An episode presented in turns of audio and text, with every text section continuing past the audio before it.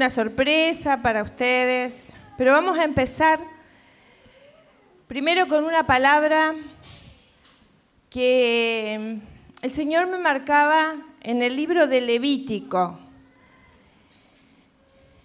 Y para ubicarnos un poquito en este momento en que está esta palabra que vamos a leer,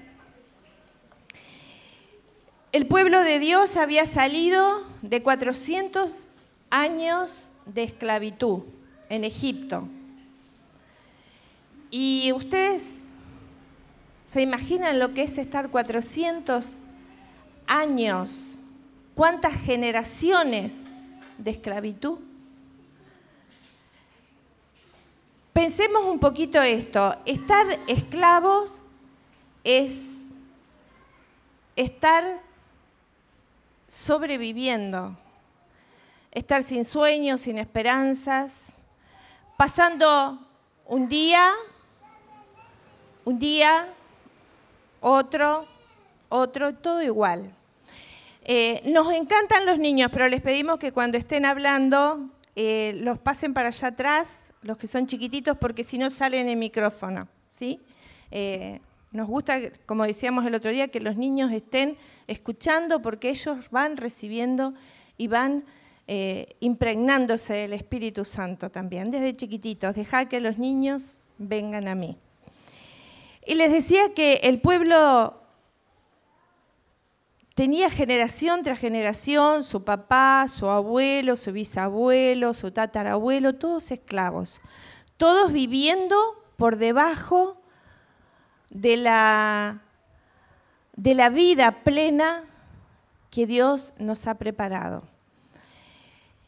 Y de pronto vienen, eh, Dios irrumpe en sus vidas, obviamente por el clamor de ellos, y salen de Egipto en forma milagrosa, con signos, con prodigios, con milagros pueden captar y ver un Dios todopoderoso que lo sacó de esa esclavitud. Muchas veces a nosotros nos pasa lo mismo.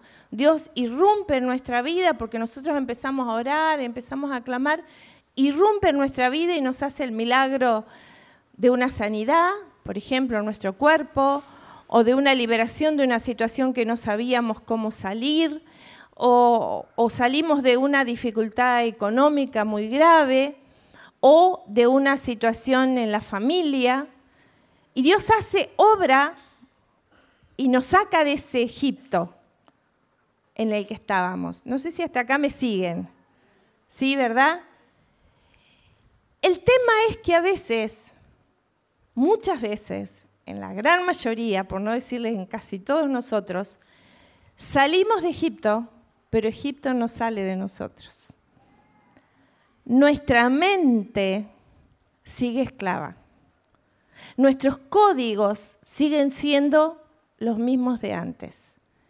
Por eso es necesario el desierto. Esa purificación que se produce en el desierto. Algunos el desierto les lleva unos días, otros les lleva algunos años. Acá al pueblo de Dios le llevó 40 años a la mayoría porque tuvo que venir otra generación para que pudieran ser libres de esa mentalidad de esclavo. ¿Qué es la mentalidad de esclavo? No se puede, es todo triste, es todo doloroso. Eh, a lo mejor Dios hizo un milagro en mi vida con una sanidad, pero ahora me enfrento a otra dificultad y entonces me desanimo, me desaliento, me desespero. Y la palabra nos habla en Levítico 26 que Dios le da instrucciones por medio de Moisés, su libertador, al pueblo de Dios. Y le dice 26.1, no se fabriquen ídolos, ni se erijan imágenes o piedras conmemorativas no pongan en su tierra piedras grabadas para postrarse delante de ellas, porque yo soy el Señor su Dios. Observen mis sábados y respeten mi santuario. Yo soy el Señor. Y acá la palabra nos habla claramente de un poner a Dios primero, el tema de este mes. De poner en el lugar que tiene que estar Dios. No se fabriquen ídolos. ¿Cuáles son los ídolos? No solamente una imagen de cera puede ser el ídolo, sino aquellas cosas que ponemos delante de Dios. El trabajo, la misma familia, los, bueno, los vicios, eh, el problema, el miedo. A veces el miedo se transforma en un ídolo. ¿Por qué? Porque está delante de Dios. Primero tengo miedo, después busco a ver cómo le creo a Dios. Primero me desespero, después veo. Eso es un ídolo. Dice, no se fabriquen ídolos, ni se erijan imágenes o piedras conmemorativas. Vieron que a veces, ¿qué es esto de piedras conmemorativas? O sea, tengo esta tradición y de ahí nadie me saca. Recuerdo un hecho de... Mm, es cómico, pero pasó en... Unos amigos nuestros tenían roticería y, habían traído a trabajar a esta roticería a un eh, sobrino que vivía en el campo. Nunca había hecho comida, o sea, él trabajaba en el campo pero no sabía nada de cocinar.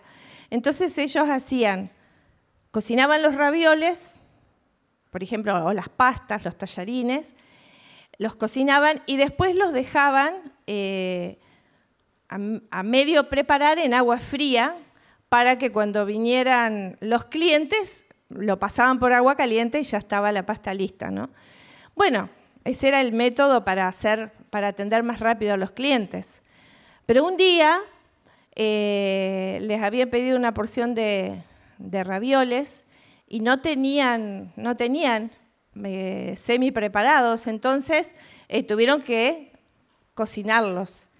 Y veía que demoraban y demoraban y demoraban, entonces le preguntan al sobrino, ¿qué pasa que no? Vienen los ravioles, los clientes estaban ahí esperando. Y él le dice, no, es que se están enfriando para después volver a poner. Y a veces nosotros hacemos cosas así. ¿Por qué? Porque tenemos códigos. Mi mamá lo hizo de esta manera, mi papá lo hacía de esta manera, en mi casa se hablaba así, en mi casa se hacía así, y a veces no razonamos por qué se hacía así. ¿Cuántas cosas haces que a lo mejor las haces por costumbre, por heredada y no porque es la forma correcta de hacerlo? ¿Cuántas? Y Dios es maravilloso. Dios está dispuesto a hacer milagros y tras milagros y tras milagros en tu vida. Yo la voy a invitar a Mayra y a Matías que vengan acá con su bebé y después le voy a decir a José también.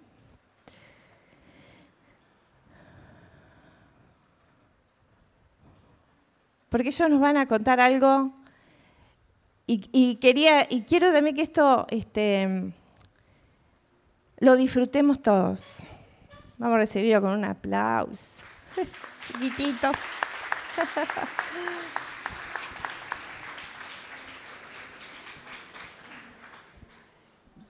Les cuento que Mayra eh, fue sanada de cáncer en las mamas. Un milagro que sucedió cuántos años hace? Eh, cinco va a ser. Cinco años. Cinco años que viene al grupo, obviamente después vino su esposo, después vinieron eh, los padres de Mayra y, así, cada familia. Pero bueno, ahora ella eh, quedó embarazada de Giovanni. Giovanni. Giovanni. Y contanos qué pasó, Mayra. ¿Qué enfermedad tenías? En el último, en octavo mes de embarazo, eh, me salió colestasis, que es una enfermedad del hígado que afectaba al bebé y también mi salud. ¿Cuál era el riesgo de la colestasis? Que el bebé eh, podía haber nacido sin vida. Sin vida. y acá se los presentamos.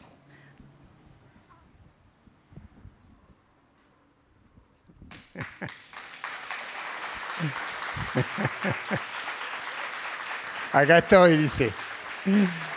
Dijo esto, acá estoy, entre ustedes. Todavía no habla, ¿no? bueno, muy bien, bendito. Además, además hay otro milagro, porque...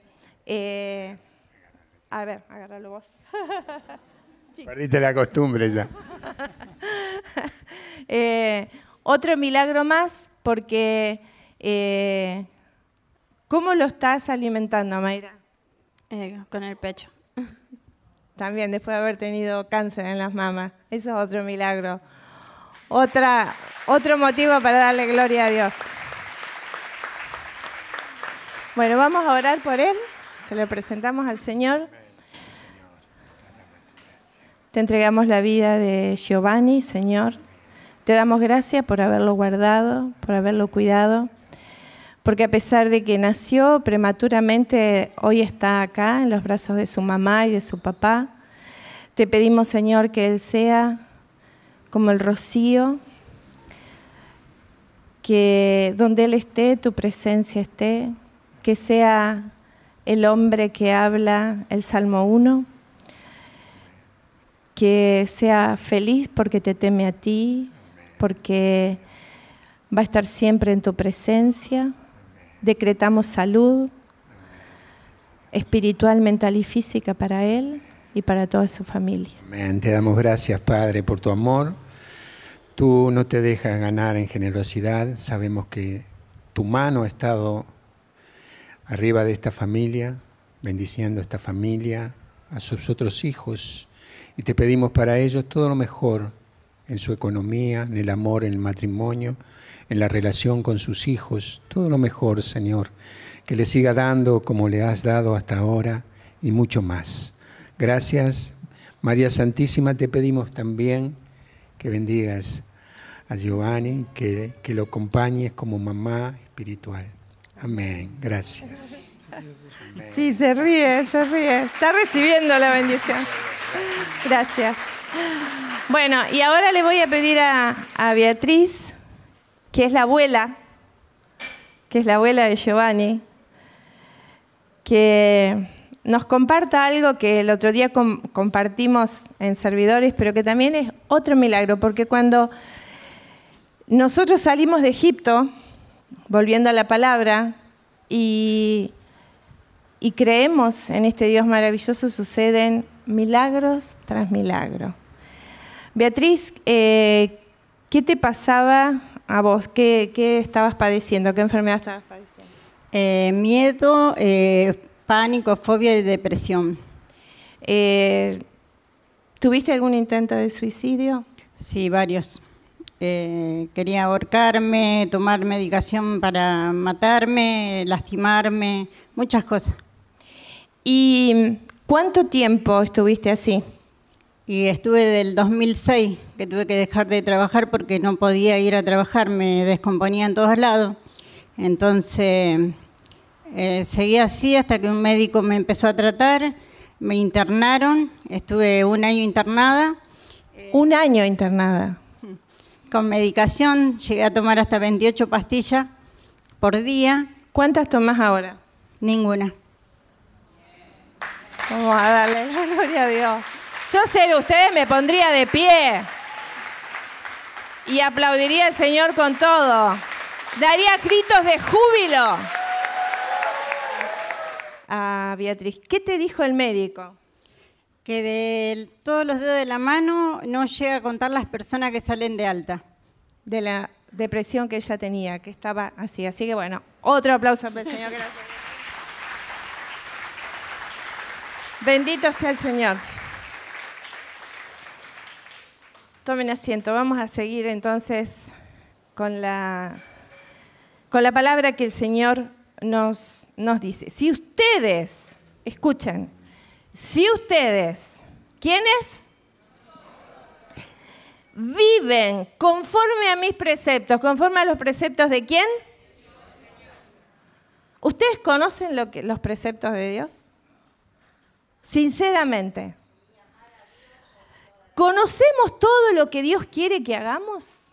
Miren, ustedes saben que a veces nosotros no conocemos, porque dice el catecismo, yo he venido a este mundo para conocer, amar y servir a Dios. Porque si no lo conocemos, no lo podemos amar. Vos no podés amar lo que no conoces. Y si no lo amás, no lo podés servir. Pero cuando vos lo conocés, lo amás y lo servís, tu vida es de gloria en gloria y de bendición en bendición, como escuchamos con esta familia. Dice la palabra, si ustedes viven conforme, versículo 3 del capítulo 26 de Levítico, si ustedes viven conforme a mis preceptos y observan fielmente mis mandamientos, dice el Señor, yo enviaré las lluvias a su debido tiempo, y así la tierra dará sus, sus, productos, y las plantas del campo sus frutos. Entonces el tiempo de la trilla se prolongará hasta la vendimia, y la vendimia hasta la siembra. Comerán hasta saciarse y habitarán seguros en su tierra. No tendrás miedo. No te va a pasar nada. Habitarás seguro. Y dice, yo, ¿quién? El Señor. Yo aseguraré la paz en el país. La paz que tanto buscamos a veces depende del Señor. De corazones rendidos a Él. A veces la buscamos por, por otros caminos y no es que esté mal. Siempre que busquemos hacer el bien está bien. Pero lo primero es buscarla en Dios. Decirle al que tenés al lado, primero busca la paz en Dios. Y dice la palabra, yo aseguraré la paz en el país y ustedes descansarán sin que nadie te perturbe. Alejaré del país los animales dañinos y ninguna espada asolará la tierra. Y miren, nosotros a veces estamos tan enredados y tan distraídos Estamos buscando por tantos lugares equivocados, aún a veces estando en la iglesia. Aún a veces creemos que basta con que vos vengas acá al grupo. Acá, nos venimos a entrenar. Pero, lo que, pero no dice acá la palabra, si vos venís los jueves al grupo, si vos venís, hacés esto. No, no dice eso. Dice, si ustedes viven conforme a mis preceptos entonces vamos a tener todas estas bendiciones. Pero si no conocemos, si vos no lees la Biblia, si vos no te entrenás, si vos no participás de una comunidad, si vos no buscás ardientemente que el Espíritu Santo te revele qué tenés que hacer. Y si te desesperás por obedecerlo, a mí me gustaría que si yo hago esta pregunta, ¿quiénes están desesperados por obedecer a Dios? Todos levantáramos la mano. Y los que nos miran a través de internet también. yo, yo, yo. Pero saben que lamentablemente no es así. A veces cada uno quiere hacer la suya. Me enojo y me enojo, que me aguanten los demás.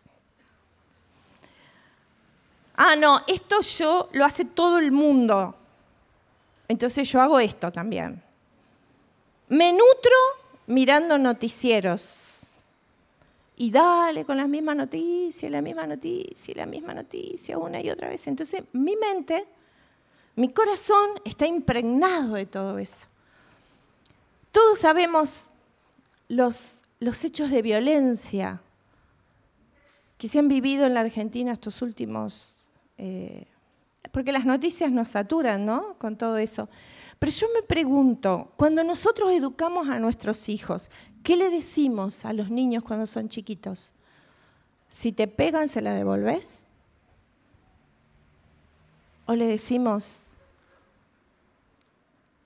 él es un niñito igual que vos, se equivoca, a veces habla mal, a veces no entiende, a veces tiene miedos. Amalo, es tu compañerito. ¿Cómo educamos a los niños? ¿Qué código les vamos dando desde pequeñitos? ¿Cómo es nuestra familia? Porque si nosotros le decimos, no grites, pero yo le estoy gritando, haz lo que yo digo pero no lo que yo hago. ¿Cómo estoy formando? ¿Qué amigos tengo? ¿Cómo me muevo? ¿Estoy en una comunidad? ¿Aprendo a obedecer lo que Dios me va diciendo? ¿O estoy ahí, voy, me siento un ratito y después vivo como quiero? Hermanos, si ustedes y nosotros queremos vivir las bendiciones que Dios nos habla, tenemos que obedecer lo que nos dice. Porque ¿saben qué? Él es el que nos creó. Él sabe cómo está, Él sabe nuestro cableado. Él sabe cómo estamos hechos. Por eso necesitamos preguntarle a Él, ¿cómo tengo que vivir? Enseñame a vivir. Le preguntás cada mañana, Señor, ¿cómo tengo que vivir? Le preguntás, Preguntale y después escúchalo. Porque la pregunta tiene una respuesta segura de parte de Dios.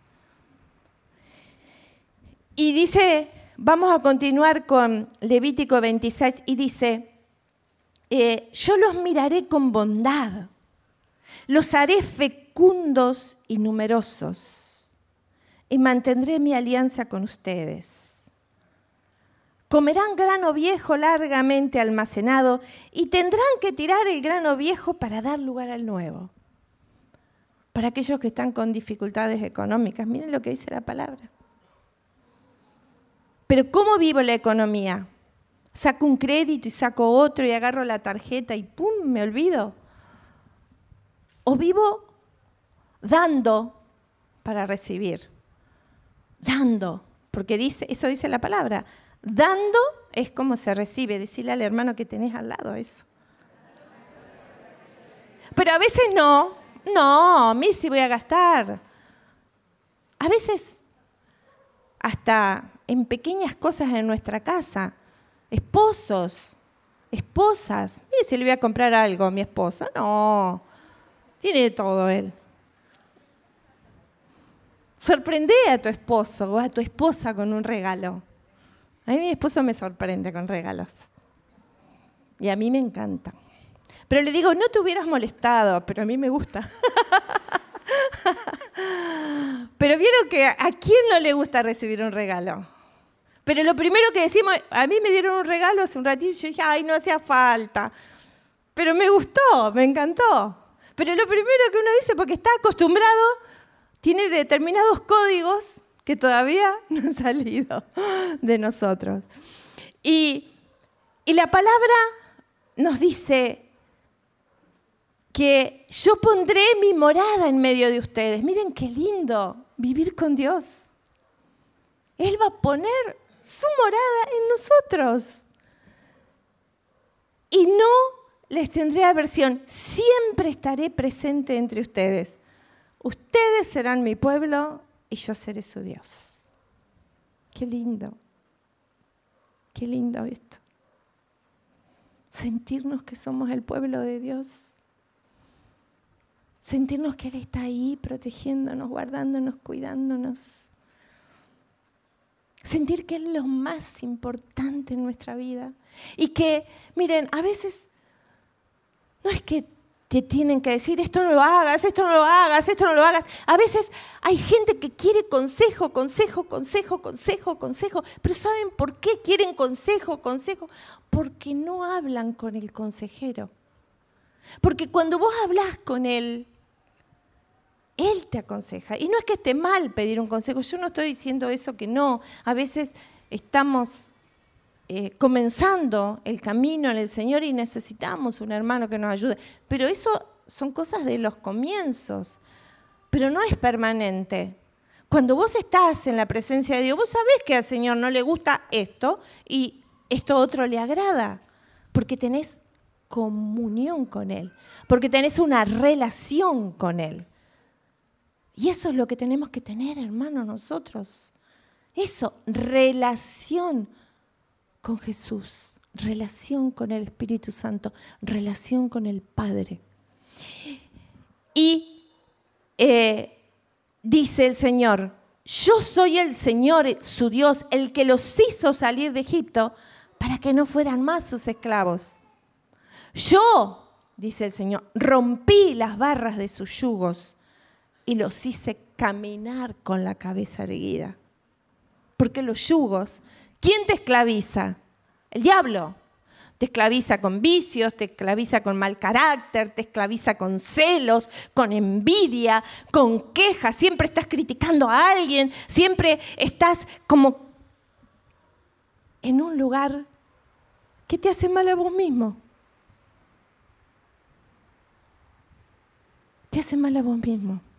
¿Qué tal si esa persona que te lastima recurrentemente, vos decís, bueno, no solo voy a perdonar todo lo que me dijo, todo lo que me hizo, sino que voy a extender mi perdón como en un cheque en blanco. Para que cuando me hiera yo ya estoy cubierto. Ya está. Ya lo perdoné de antemano. No quiere decir que toleres el mal, sino que perdones, que son dos cosas distintas. A veces eh, tampoco entendemos lo que significa el amor de Dios y el favor de Dios. El amor de Dios está siempre, siempre. Dios no te puede amar ni más ni menos por lo que vos haces bien o mal. Eso creo que lo decías vos, Analia, el otro día en tu prédica. Pero el favor de Dios es diferente. Porque el favor de Dios depende, como dice acá la palabra, de lo que yo respondo. Y a veces nosotros nos creemos que tener, creer en Dios es bueno, yo creo en vos, Señor, me cruzo de brazos, pongo la cabeza para arriba y dame, dame, dame. No, no, no, no, no es así. No es así. Vamos a leer en el Salmo 1 lo que dice el Señor. Feliz el hombre. ¿Ustedes quieren ser felices? Ah, pero no, no los veo muy entusiasmados. Sí, claro que queremos. ¿Por qué queremos? Porque Dios nos hizo para eso.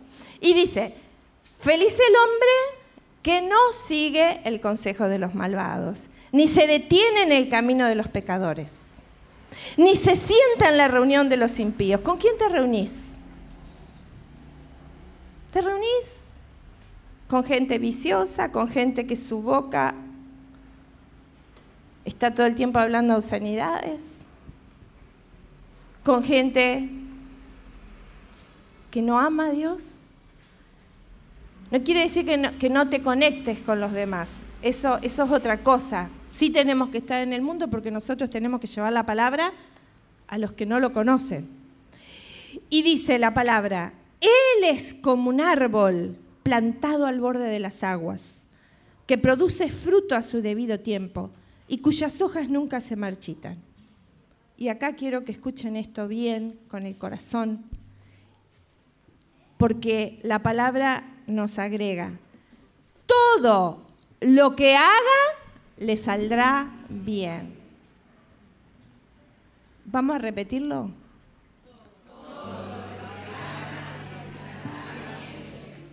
Y ahora te voy a, a pedir que repitas una palabra, haga. quiere decir que tenés que hacer. Porque a veces nosotros decimos, total, Dios me va a ayudar. Total, Dios me lo va a dar.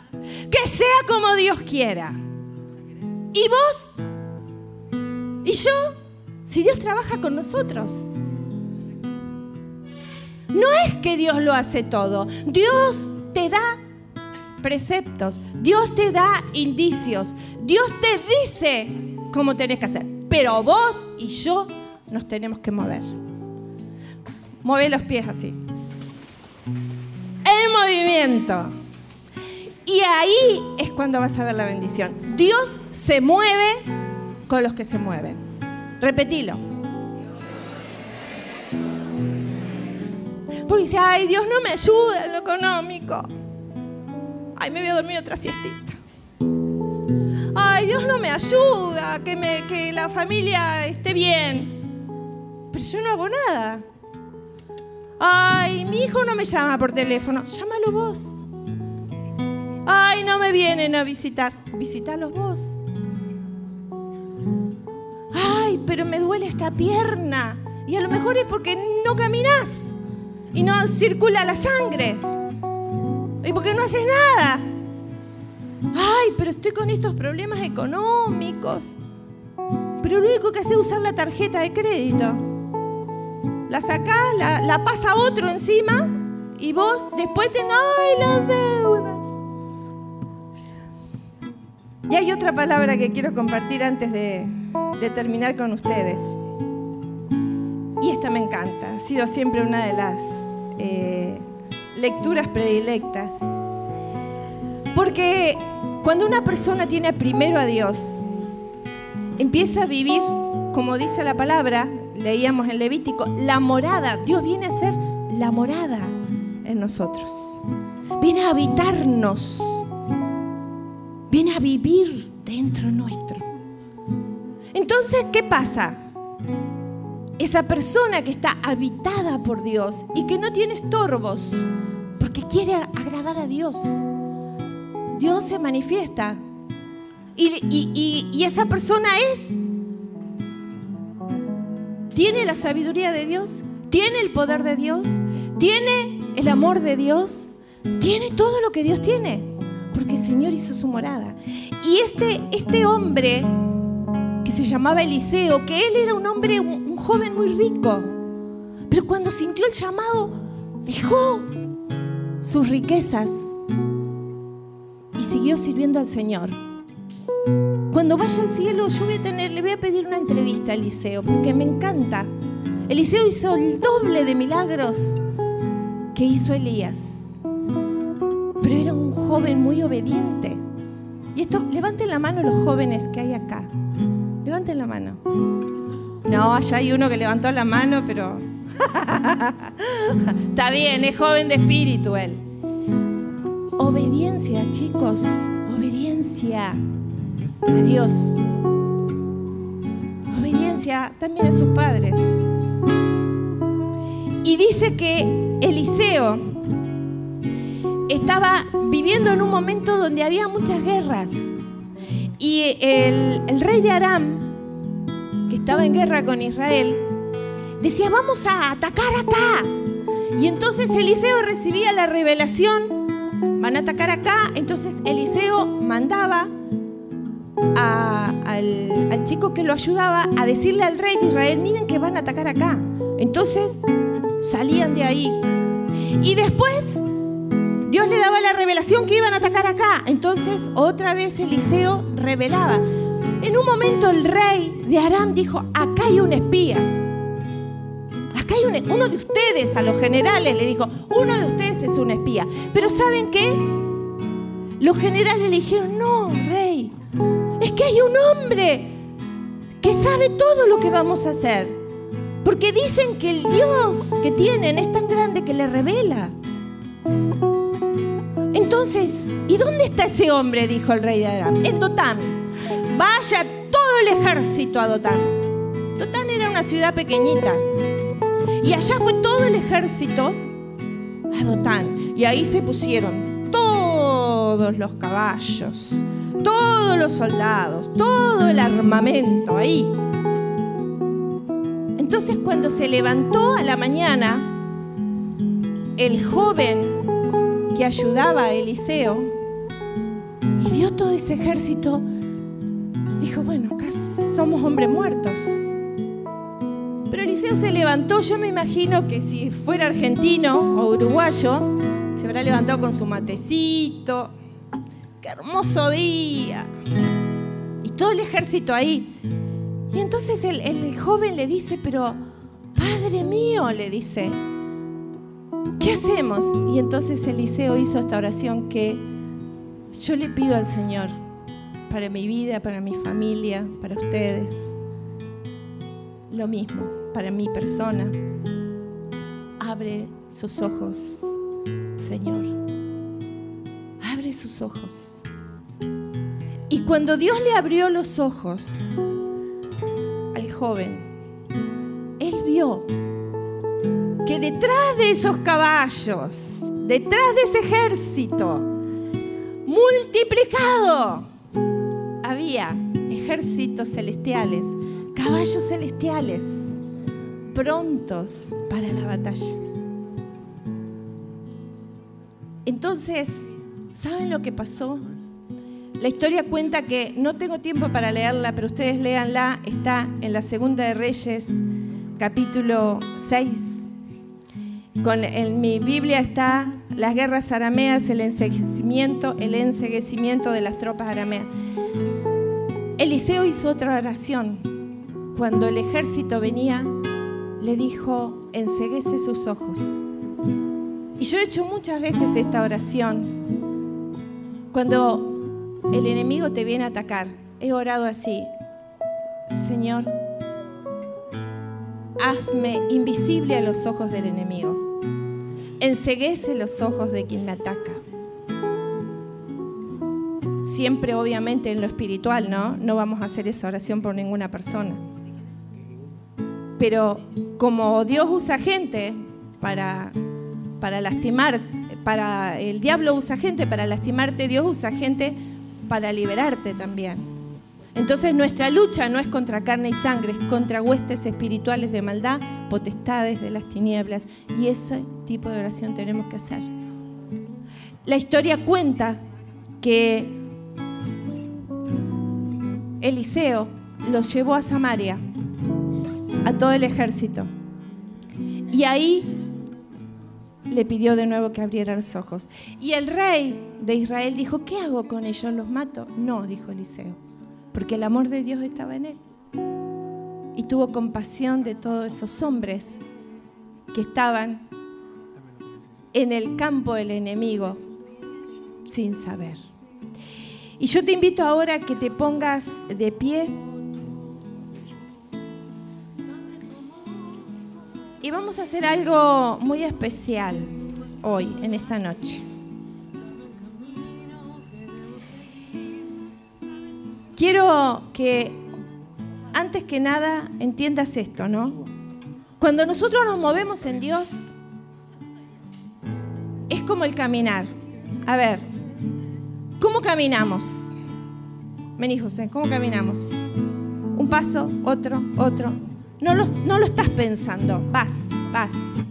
Y, un, y uno sigue al otro. Uno no está diciendo, ahora voy a dar otro paso. Ay, bueno, ahora otro. No, camina, camina, camina, camina, avanza, avanza, avanza. Y eso es lo que nosotros hacemos en el Señor. Vamos avanzando y cuando queremos acordar estamos colmados de las bendiciones de Dios. Toma fuertemente la mano del hermano que tenés al lado.